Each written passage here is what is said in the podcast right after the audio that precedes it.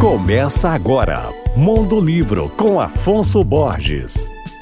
Alô, ouvintes da Alvorada FM. A pauta de hoje é uma série de livros sobre o Vale do Jequitinhonha, escrita por um autor nascido na região, José Roberto Moreira de Melo, querido amigo, natural de Araçuaí. José lançou uma coleção intitulada Jequitinhonha, a Terra e a Gente, formada por vários romances históricos. Ela é composto por livros como O Último Trem para a Filadélfia, que conta a história da estrada de ferro que ligava Minas Gerais à Bahia, A Virgem de Gravatá, que se voltava para a religiosidade, crendices e superstições da região, e Nanuque, o herói do Mucuri, que conta a história por trás da formação da cidade de Nanuque. Os livros são baseados em fatos históricos, mas também possuem eventos e personagens ficcionais. José Roberto Moreira de Mello tem outras obras publicadas, incluindo romance, conto, artigo e novela. Em 1990, ele recebeu o Prêmio de Literatura da Prefeitura de Belo Horizonte com a novela Mistério em São Sebastião.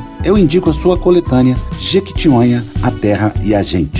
Meu nome é Afonso Borges, Instagram, arroba Mondolivro, e você pode ouvir e baixar todos os podcasts que eu falo no site alvoradafm.com.br.